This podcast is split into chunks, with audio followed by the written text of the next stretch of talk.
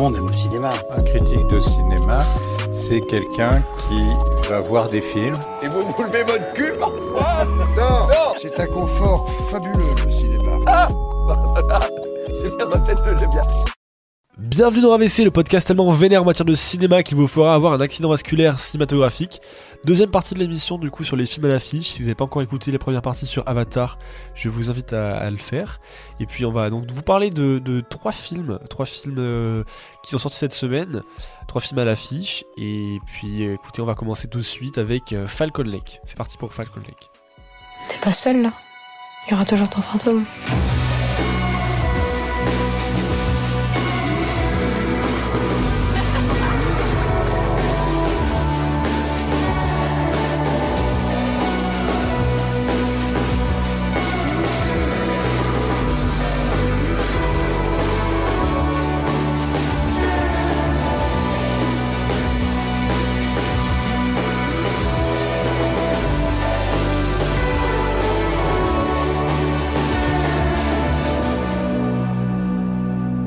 Falcon Lake. Alors Bastien, un jeune adolescent français de 14 ans, rencontre Chloé, une jeune adolescente canadienne de 16 ans. Ils vont nouer une relation particulière, intime, proche, presque amoureuse, mais qui ne sera pas consommée. Et dans ce Québec un peu fantaisiste et fantastique, où plane euh, une histoire de fantôme, on va avoir une belle chronique euh, d'une jeunesse euh, qui apprend à vivre et à aimer. Nathan, est-ce que tu veux commencer à donner ton point de vue, ton opinion sur euh, Falcon Lake? Bah ouais, pourquoi pas alors, euh, Falcon Lake, euh, je l'ai vu avec Mathéo qui nous a laissé pour cette émission, donc je vais un peu parler en son nom, parce qu'on a eu à peu près le même avis sur le film. Mais en fait, à un moment pendant le film, je me suis retourné vers lui, j'ai mis un coup de coude et je lui ai dit Putain, j'adore, je passe vraiment un bon moment.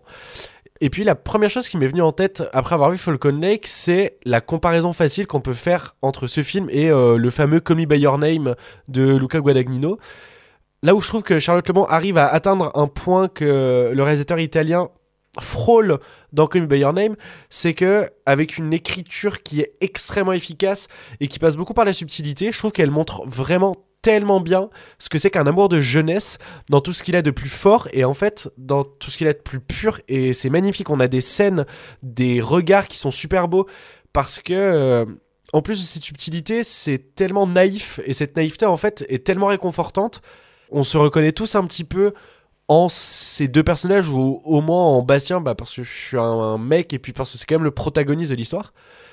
Charlotte Mo a réussi à le rendre particulièrement attachant et à créer beaucoup d'empathie pour lui et c'est vraiment magnifique. Toute la caractérisation des personnages est extrêmement bien menée, bah déjà pour Bastien comme je viens de le dire, mais aussi pour Chloé qui en fait au début apparaissait un peu comme une adolescente basique et chiante, mais qui finalement va s'avérer comme quelqu'un de profondément sympathique, de mal dans son corps, mal dans sa peau et mal dans sa tête, qui euh, d'un côté va traîner qu'avec des gens plus âgés qu'elle, qui la voient comme un objet de désir, et elle, elle en souffre, mais d'un autre côté, il y a ce Bastien qui, plus jeune, ne la voit pas encore comme ça, et, et justement, ça lance les bases de toute une intrigue que je trouve vraiment sublime. C'est vrai que je te suis beaucoup là-dessus. Pour moi, c'est vraiment un film très doux et intimiste qui porte sur les ambiguïtés des relations adolescentes. C'est un film sensible et qui nous fait, nous aussi, être sensibles. Pour le coup, il est très contemplatif, mais c'est pas dérangeant. On a l'impression un petit peu de partager ses vacances en famille, euh, comme si on se remémorait des souvenirs qu'on n'a jamais eus. Et hum, ce que tu abordais tout de suite par rapport au regard de désir de Bastien euh, sur Chloé, qui n'est pas un regard de désir sexualisé, sexualisant, mais un regard de désir pur, un espèce d'amour euh, je sais pas s'il est vraiment platonique, mais un amour un petit peu universel. Non, il y, a beaucoup de sensualité, de désir. Hein. Exactement, mais il n'est pas forcément euh, sexualisant d'une manière négative. Je trouve ça quand même assez important parce qu'on a une thématique assez importante qui est soulevée dans le film, qui est la thématique du slut shaming. C'est en gros, stigmatiser, culpabiliser ou disqualifier toute femme dont l'attitude ou l'aspect physique serait jugé provoquant ou trop ouvertement sexuel. Ce qui se passe notamment avec Chloé, quand tout le monde demande à Bastien, et se demande de manière générale si elle a fait sa première fois, si elle a enfin couché avec quelqu'un, euh, on sent vraiment la pression derrière, la pression adolescente autour de la première fois, euh, des premières relations sexuelles. Alors quand même, pour, euh, pour contextualiser un petit peu, pour donner mon point de vue aussi, Falcon Lake, c'est un film québécois déjà. C'est un film franco-québécois avec une partie du film qui, qui est tournée avec des acteurs québécois. Qu'on comprend mal. On comprend mal qui sont Dont on a besoin des sous-titres. Mais, mais le film, on l'a vu en version originale sous-titrée. Ah ouais C'est-à-dire que c'est considéré comme une langue étrangère. C'est vrai qu'en fin de temps, il y a du vocabulaire qui est quand même très spécifique. euh, Ouais. au Oh, québécois. encore là, ça va, ils ont une langue qui est quand même assez proche euh, Ouais. de la nôtre en vrai. Bon, euh, en, dehors de, en dehors de ça, c'est du coup c'est c'est assez- c'est vraiment bien de voir des films québécois parce que c'est- je crois que c'était quasiment même le premier film québécois que je vois. C'est Ah ouais T'as jamais vu de film de Xavier Dolan? Euh, bah non du coup. Voir Oh, sa mais filmographie, c'est extraordinaire. Malheureusement, ça me c'est manque magnifique. beaucoup. Donc, euh, ça, ça, c'est cool vraiment de voir des, des films aussi en québécois. Pourquoi est-ce qu'on parle de fantôme Pourquoi est-ce que le, le film a une pseudo-intrigue de fantôme C'est parce qu'en fait, la, la jeune fille imagine et enfin on crée une histoire qu'elle raconte à tout le monde qui serait que un jeune garçon ou quelqu'un en tout cas serait mort dans ce lac et viendrait hanter les, les, personnes qui, qui s'y rendent l'été. Et donc ça fait un peu euh, un peu teenage euh, teenage movie avec ces adolescents qui se retrouvent auprès de leur maison de vacances l'été euh, dans le dans le dans le- au Québec comme ça avec leurs parents. C'est super sympa. Il y a une, scène aussi dans, de soirée dans laquelle ils, bon, ils font la fête. Et en fait c'est le début des découvertes de la- de l'adolescence le début des découvertes de, de la drogue de, de la- enfin pas vraiment de la drogue mais de l'alcool de, des- de la cigarette et puis de- également Des du joints. désir Des Des joints, joints. ouais, Ah oui oui joints. des joints quand même c'est vrai qu'il y a des joints mais euh, le désir naissant c'est super intéressant c'est trois générations qui se rencontrent enfin trois générations trois types d'âge qui se rencontrent en fait c'est le qui garçon ouais qui sont liés Ouais. c'est c'est la jeune fille qui fait le, le lien entre ces deux, trois euh, âges différents. C'est elle qui a 16 ans. Les garçons qu'elle fréquente qui ont 19, 20 ans. ouais. Et puis, euh, puis Bastien. euh, Bastien qui a 13 ans en fait. Donc du coup, c'est un, un mélange entre ces trois, ces trois âges. C'est super intéressant parce que du coup, on, on décrypte un petit peu les, les phases d'apprentissage et de découverte de, de, de l'adolescence. C'est super intéressant. C'est très bien mis en scène. Visuellement, c'est très beau. Franchement, euh, la photographie est superbe. C'est filmé en 4 tiers, donc c'est un format assez restreint. C'est un format presque carré. Donc c'est original au cinéma. Après, qu'est-ce que je peux dire de plus? Euh, Franchement, je vous le recommande vivement.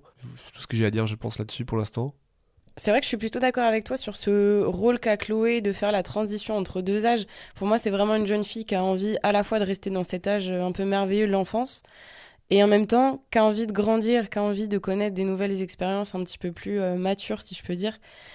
C'est vraiment un film pour moi qui nous replonge dans l'enfance et puis dans les mythes associés, dans cette espèce de pulsion scopique un petit peu morbide. On a envie d'en savoir plus sur l'histoire du cadavre. On a des ouais. signes un petit peu avant-coureurs euh, de ce qui va se passer. Je vous spoil rien, mais La fin fait, est un peu prévisible. la fin est trop prévisible, justement. C'est un des seuls seule points négatifs. film, ouais. exactement, c'est que la fin est un tout petit peu trop Mais prévisible. c'est- le but, c'est super. En fait, c'est super sensuel Mm. et tangible. On, on sent un petit peu tout le long du film ça. une tension euh, amoureuse, sexuelle qui qui qui se. Et puis une tension de mort euh, aussi. À, tension plus- de à plusieurs moments, on a l'impression de voir des Bah, cadavres, on a l'impression de voir des fantômes, et finalement, même, non, ça il n'en est pas. souvent au cadavre. Exactement, c'est ce que je dis, ouais. justement, ça prépare trop la fin, je trouve. C'est ça. Et Mais je- en même temps, je trouve que dans la manière dont elle est amenée, la fin est trop prévisible, mais je la trouve plutôt pertinente dans le film, dans Et- le ouais. film narratif. Ouais, Et puis la séquence de fin, elle est particulièrement poétique quand même, je tenais à le dire. Ah, je la trouve absolument magnifique. Ah, Et si, en même temps- c'est très beau, je trouve. Peut-être un tout petit peu cliché. Ouais, moi je la trouve trop facile. Bah moi justement la fin, je la sens pas venir en fait. Donc Mais- peut-être que je suis un mais- peu trop bon public. Exactement, Victor est-il trop bon public? Il a juste passé un bon moment, il était content, il y avait un Bah, bon film avec ça. des enfants qui étaient plutôt, euh, plutôt sympathiques. Bah c'est ça. Après moi je suis pas spécialiste du scénario, je suis pas penché particulièrement là-dessus, mais c'est vrai que je, je la sens pas venir et j'étais surpris. J'ai un peu roupillé aussi parce que c'était les 9h des Halles, donc euh, j'étais un peu fatigué. Ouais. Oh non. Si, bon non j'ai pas roupillé, mais j'ai fermé, un peu les yeux, mais c'était très très très beau. Mais après, c'est vrai que le film est assez lent. Mais j'aime bien, et en fait, il a pas trop de dynamique. Mais même, ça va, ça va bien avec, euh, avec le personnage principal. Par exemple, on parle souvent, euh, bah, du coup, j'ai des cours de scénario et on parle souvent que ah, ton personnage, doit avoir un objectif fort et tout. Mais quel est l'objectif de Bastien? C'est un film qui est intéressant là-dessus, sur euh, les, sentiments que ça transmet sur l'adolescence, sur la manière de vivre, euh, sur les appréhensions qu'on a aussi, je pense. Et je trouve pas que c'est un film contemplatif, je trouve que c'est un film d'apprentissage. C'est un peu comme un, un Bildungsroman pour, pour euh, le personnage de Bastien. En fait, euh, on comprend que c'est l'histoire d'amour originelle, c'est la matrice en fait de Bastien, euh, l'histoire avec Chloé. C'est l'histoire qui ne se réalisera pas et qui en fait servira de modèle à, tous les, à toutes les autres. Et donc c'est en ça que c'est un beau film en fait. C'est un beau film parce que c'est la découverte du désir, c'est la découverte de l'amour et c'est la, c'est surtout la, la, la première fois métaphorique en fait. C'est, c'est la première fois euh, émotionnelle en fait. Pour rebondir sur ce que tu disais, Nathan, c'est vrai que le personnage de Bastien est quand même assez passif. Il se laisse porter par les décisions de Chloé, notamment en ce qu'il s'agit d'aller faire la fête, de faire des activités, etc. il attend vraiment qu'à rentre pour pouvoir euh, profiter d'elle. Parce qu'il a cette envie derrière aussi de grandir, de connaître le monde, de fumer ses premiers joints, de boire ses premières bières. Et en même temps, j'ai bien aimé le fait que le film dépeigne avec précision cette tranche d'âge adolescente qui a un rôle de transition. Notamment justement cette puérilité de Bastien dans ses répliques.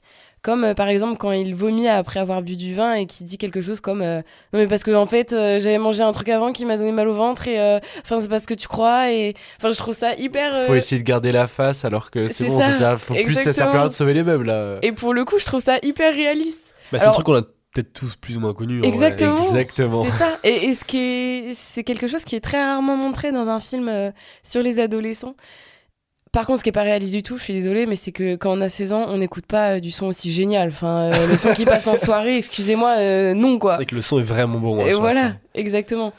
Et ça me permet de faire une une transition toute faite avec ce dont je vais parler juste après, c'est que notamment les premières scènes de sexe, on voit quand même le regard féminin qui est derrière la caméra parce que on ne voit absolument rien.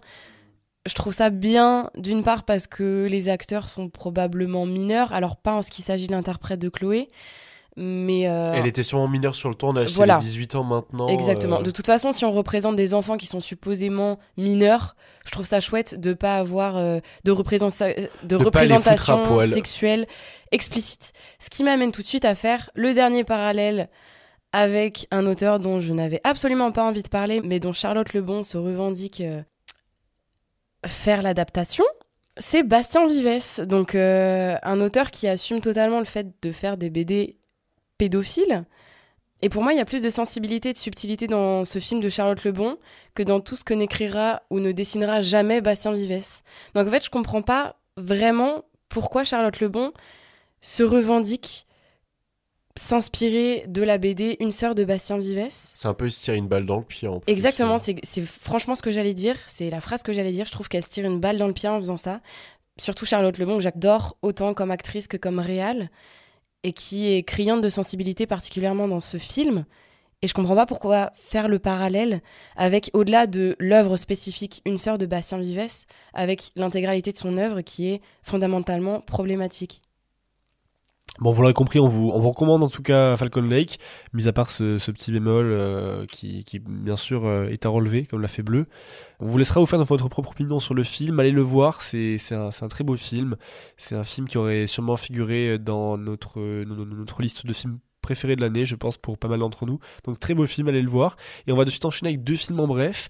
Et le premier, ce sera... Euh, ce sera... Les Bonnes Étoiles Les bonnes de étoiles. Hirokazu Koreeda. Voilà. Donc on va enchaîner avec les bonnes étoiles, extrait de bonne annonce de suite. 아니 왜 우리 가족 여행을 방해하고 그래? 나 다 알아. 가족 아닌 거. 우성이 팔려고 그러잖아. 이거 좀 더 찾아보면 더 좋은 조건의 상대가 있을 텐데. 어? 뭐야? 눈썹이 왜 이래? 반드시 현행범으로 체포할 거니까.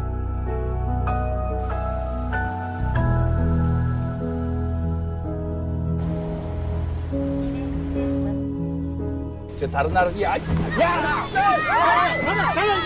우성아, 우리랑 이제 행복해지자꾸나. 응?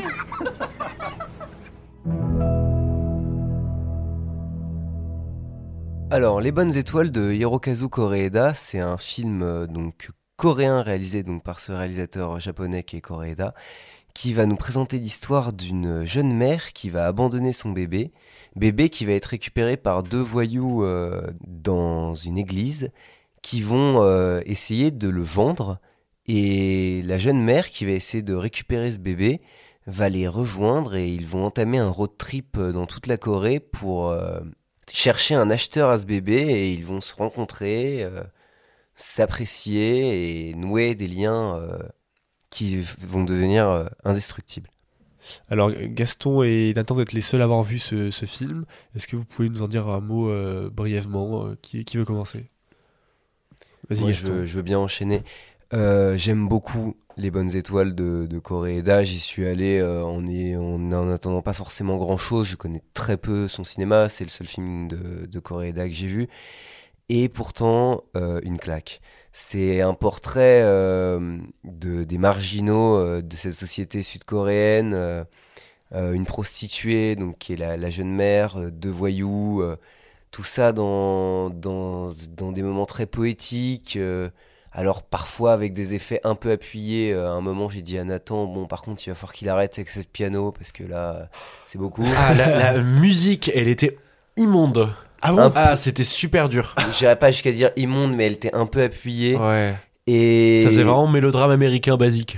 Pour le coup, sur tout le reste, par contre, le film est une masterclass. Il y a cet acteur qui s'appelle Son Kon-ho qui a reçu donc un, un prix d'interprétation à Cannes pour le rôle, qui est magnifique dans ce rôle de d'un voyou un peu mûr, euh, qui a dû laisser sa fille, qui est un peu seul et tout ça, qui est- qui se retrouve un peu avec une famille de substitution, avec son, son, son complice qui est un peu plus jeune, le gamin de l'orphelinat qui ramasse à un moment, et donc cette prostituée donc, qui est jouée par une chanteuse de K-pop qui s'appelle You et qui joue très très bien. Alors moi je ne la connaissais pas Je- du tout. Je savais pas non plus. Et ben elle joue très Et très est bien. très cette très dame. jolie aussi. Elle est très jolie Oui. évidemment, mais elle joue très très bien aussi. euh, D'accord, je pensais pas que c'était une chanteuse. Très impressionné par sa performance. Ouais.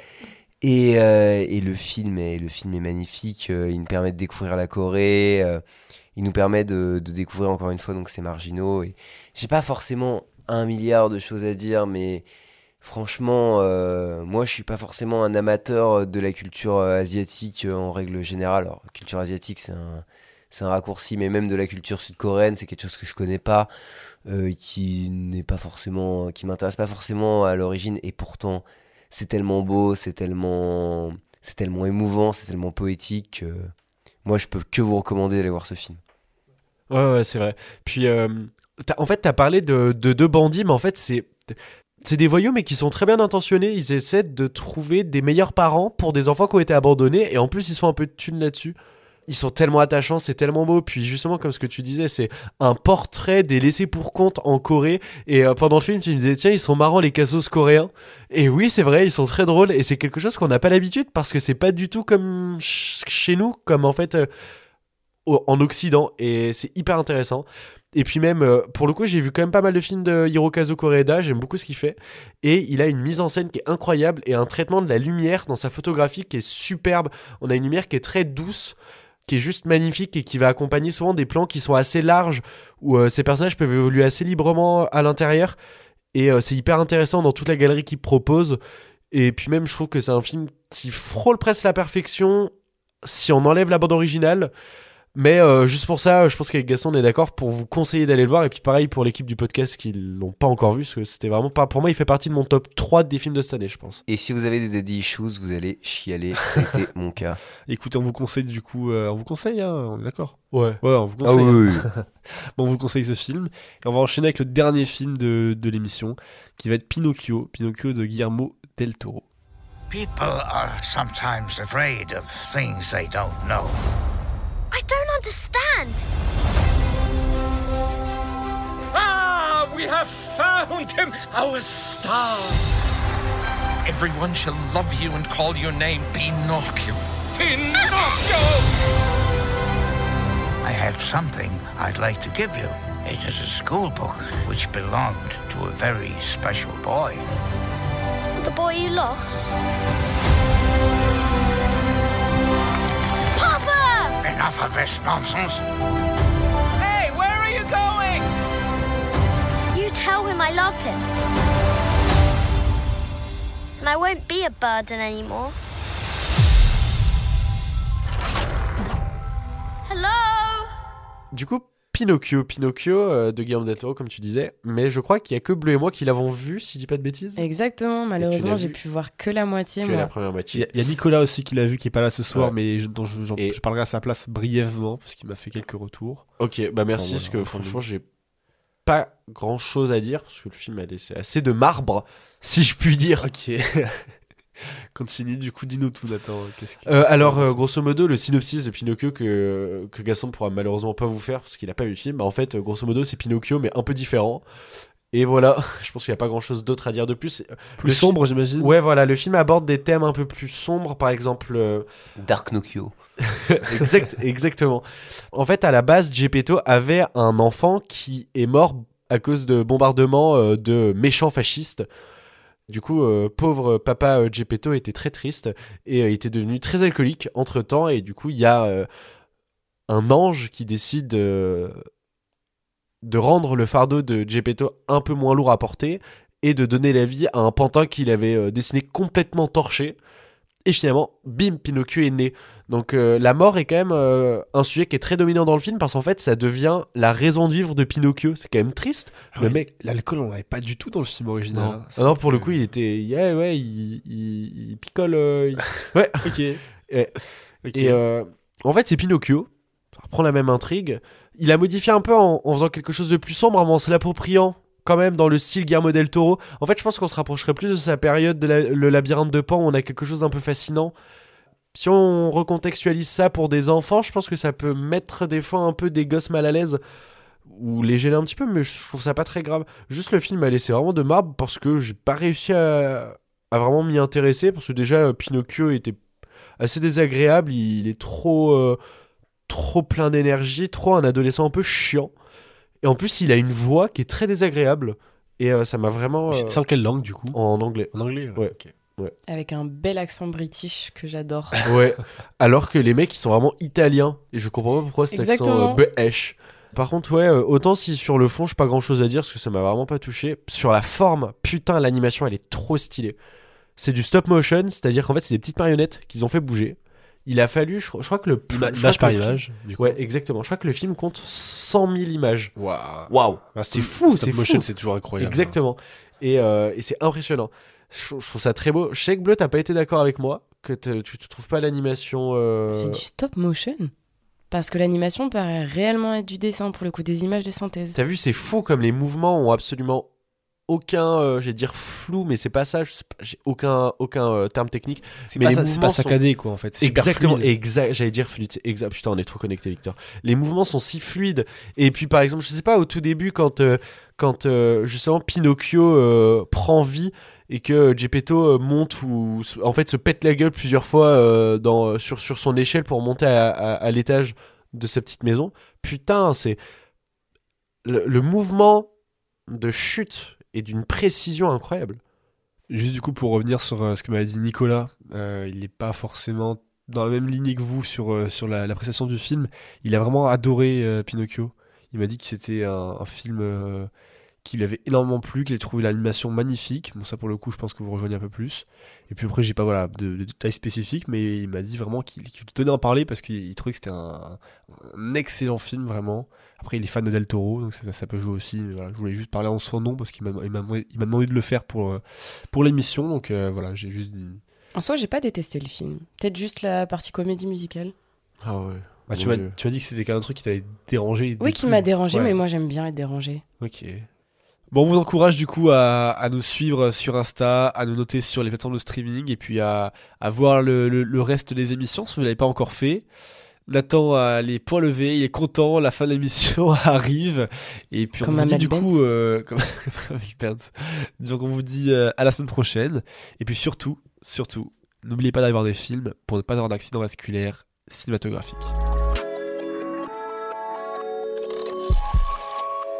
Didn't finish?